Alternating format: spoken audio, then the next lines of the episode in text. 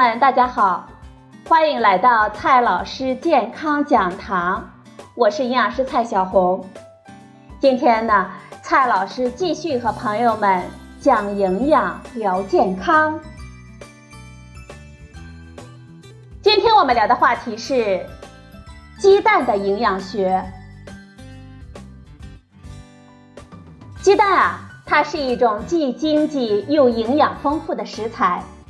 煮鸡蛋、煎鸡蛋、炒鸡蛋、鸡蛋羹、玉子烧、鸡蛋饼，嗯，鸡蛋的做法可以说是千变万化。从我们家庭的餐桌到食堂到星级餐厅，鸡蛋啊可以毫无违和感地出现在各种菜品里。但是呢，关于每天到底能吃多少个鸡蛋，吃鸡蛋到底应不应该吃蛋黄呢？这些营养学的争论啊。在近几十年从未停息过。很多老年人呢，怕胆固醇高，怕血脂高，怕心脏病，只好舍弃了本来爱吃的鸡蛋。很多的健身教练呢，一定跟你说过，吃鸡蛋要把蛋黄扔了，只吃蛋清，不然就会长胖。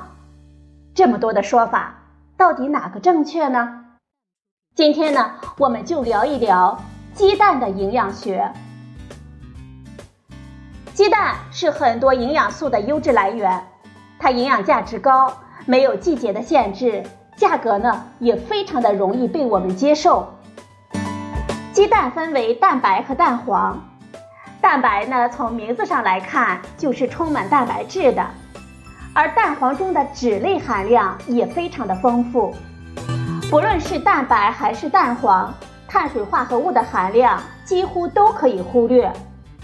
所以，对于很多的健身人群需要控制碳水化合物的摄入，以及糖尿病需要控制血糖的人群，鸡蛋呢都是很好的食材。我们先来看一下鸡蛋清和鸡蛋黄里有什么营养成分吧。蛋清啊，基本完全是蛋白质，热量低；蛋黄含有鸡蛋中百分之四十的蛋白质。蛋黄还是鸡蛋中钙、铁、锌等矿物质和大部分维生素的来源，百分之九十以上的叶酸、维生素 B 六、维生素 B 十二以及所有的维生素 A、维生素 E、维生素 K、维生素 D、胡萝卜素也都来自于蛋黄。对我们眼睛有好处的叶黄素也存在于蛋黄中。大家之所以对于鸡蛋这么优质的食材总有些膈应，就是因为鸡蛋黄中含有的脂肪。而且从1977年开始，美国农业部及卫生部对我们大众的饮食指导一直都是，要减少对鸡蛋以及其他含高胆固醇食物的食用，每日胆固醇的摄入量不应该超过300毫克。一个鸡蛋黄中的胆固醇的含量是一百八十四毫克，那么吃两个鸡蛋就超出了我们全天胆固醇摄入的上限。所以啊，很长时间以来，大家自然是谈蛋黄色变了。那么，食物中的胆固醇和我们血液中的胆固醇有什么关系呢？是我们吃的越多，胆固醇就越高吗？我们人体内的胆固醇呢，大部分是合成的，而不是从食物中来获得的。只有约有百分之二十五的胆固醇是我们吃进来的。为了保持胆固醇的稳定，吃的胆固醇越多，我们身体就会使用各种方法来减少胆固醇的吸收和加快胆固醇的排出。所以说。三十年前，美国的膳食指南呢，是在我们还不完全了解我们体内脂类代谢的精细调控之前的陈旧的观念。二零一五年最新出台的美国膳食指南已经取消了每日三百毫克胆固醇的上限，而在二零一六年，我们中国居民膳食指南也提出了吃鸡蛋不要丢弃蛋黄。我们血液中的胆固醇的含量和心血管疾病的关系非常的明确，胆固醇越高，越容易得心脏病。其中我们特别需要关注的指标是低密度脂蛋白胆固醇。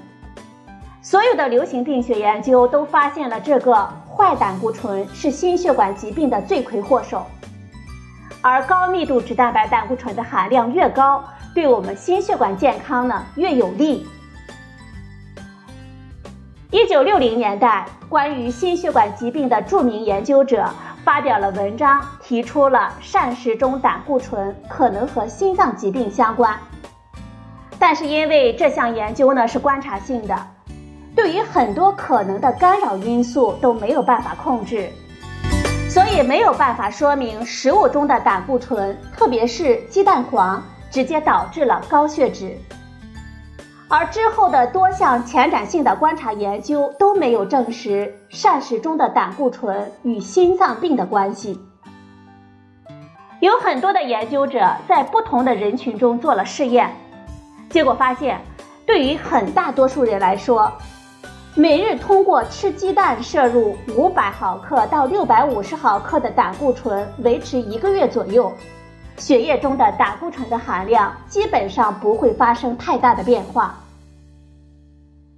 最极端的一个例子呢，就是一个曾经发表在《新英格兰医学杂志》上的病例。这位啊是八十八岁高龄的老人。十五年以来呢，每天都坚持吃二十个到三十个的煮鸡蛋，而他的血脂维持在正常范围内，也没有患心脏病、脑血管疾病和肾病。我们深入的研究发现呢，这位老人吸收食物中的胆固醇更少，而且通过胆汁排出的胆固醇是我们常人的两倍。更有意思的是。每天吃两到四个鸡蛋，对于我们正常人、减肥中的人群来说，或者是需要控制血糖的糖尿病病人来说呢，血脂都没有太大的影响，反而是有助于让我们血液中的好胆固醇和坏胆固醇的比例更健康。这可能和蛋黄中的其他的脂类，比如说卵磷脂和鞘磷脂有关。那么。鸡蛋就能随便的吃了吗？我们一天最多能吃多少个鸡蛋呢？鸡蛋从宏量营养素的角度来说是蛋白质和脂肪，所以说对于一天最多能吃多少个鸡蛋的问题，我们呢可以从蛋白质和脂肪两个角度来解答。我们先从蛋白质角度来谈一谈鸡蛋的上限吧。首先，鸡蛋中的蛋白质是完全蛋白，含有九种必需氨基酸，是优质蛋白，基本可以随便吃。如果一定要给这个随便吃设一个适合的数值，根据二零一三年中国居民膳食营养素参考摄入量，我们成年人每日蛋白质的推荐摄入量是女性五十五克，男性六十五克。如果我们每天仅靠鸡蛋来提供蛋白质的话，一个鸡蛋含有六点五克的蛋白质，那么我们女性呢，每天可以摄入八点四个鸡蛋，男性呢可以摄入十个。但是推荐摄入量并不是上限，很多增肌者或者是训练消耗很大的年轻人，每日的蛋白摄入量可以达到每公斤体重。一点二克到一点五克，也就是说，如果一个七十公斤重的人每天呢可以摄入八十四克到一百零五克的蛋白质，也就是说十三个到十六个的鸡蛋了。我们再从胆固醇的角度来谈鸡蛋的上限。从上面的研究呢，我们已经可以看出食物中的胆固醇。对我们血液中的胆固醇的影响，并不像我们想象的那么大，而大部分涉及每天吃两到四个鸡蛋的研究呢，都没有发现严重的胆固醇的超标，并且极端的情况，像我们前面说的鸡蛋爷爷，他每天呢吃二十个到三十个的煮鸡蛋，也没有胆固醇的爆表。我们再从饱和脂肪酸的角度来谈一谈鸡蛋的上限。鸡蛋中的胆固醇虽然被证明了，但是很多朋友发现，蛋黄中还含有饱和脂肪酸，而血液中的坏胆固醇和膳食中的饱和脂肪酸的量是相关的。所以说，从营养和健康的角度来说，对饱和脂肪酸的摄入是要控制的。根据《中国居民膳食指南》的建议，每日食用的饱和脂肪酸最好不要超过总热量的百分之十。我们来算一下，对于我们正常的成年人，每日总热量我们按照两千千卡来计算，百分之十呢？就是二百千卡，一克脂肪产热量是九千卡，那么我们一天摄入的饱和脂肪酸不能超过二百除以九，也就是大约是二十二克。一个鸡蛋黄含有饱和脂肪酸一点六克，那么二十二除以一点六，大约是十三个鸡蛋，也就是说啊。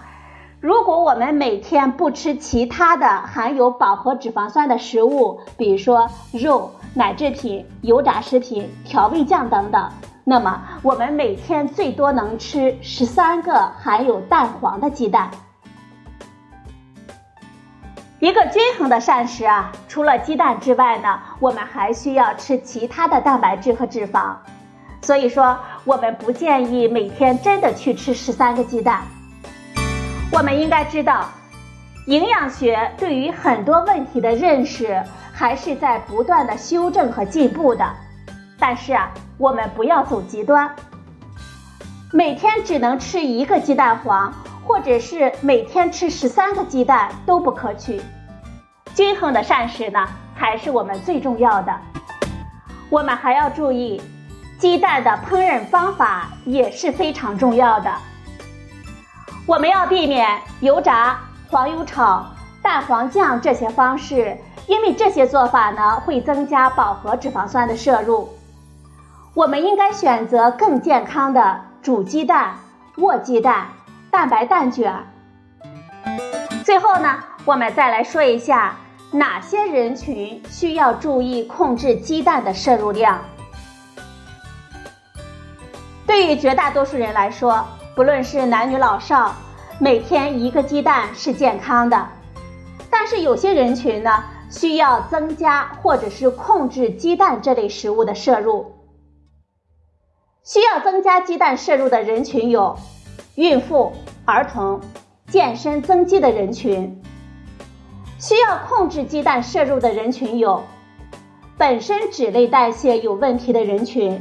比如说，家族性高胆固醇血症患者，已经有高胆固醇的人群，极低脂肪饮食的人群，比如说专业的健美运动员。二零零四年到二零零八年之间，有研究者随访了四十六万中国人，平均年龄呢五十点七岁，结果发现，每天吃鸡蛋的人比不怎么吃鸡蛋的人。心血管疾病和脑卒中的发生风险都更低。在糖尿病患者中进行的研究呢，也发现每天吃两到四个鸡蛋的人群对血脂呢没有影响。所以说啊，朋友们可以放心的吃鸡蛋了。而且呢，只要是不是严格的控制卡路里，我们不可以舍弃蛋黄啊。好了，朋友们，今天的节目呢就到这里，谢谢您的收听，我们明天再会。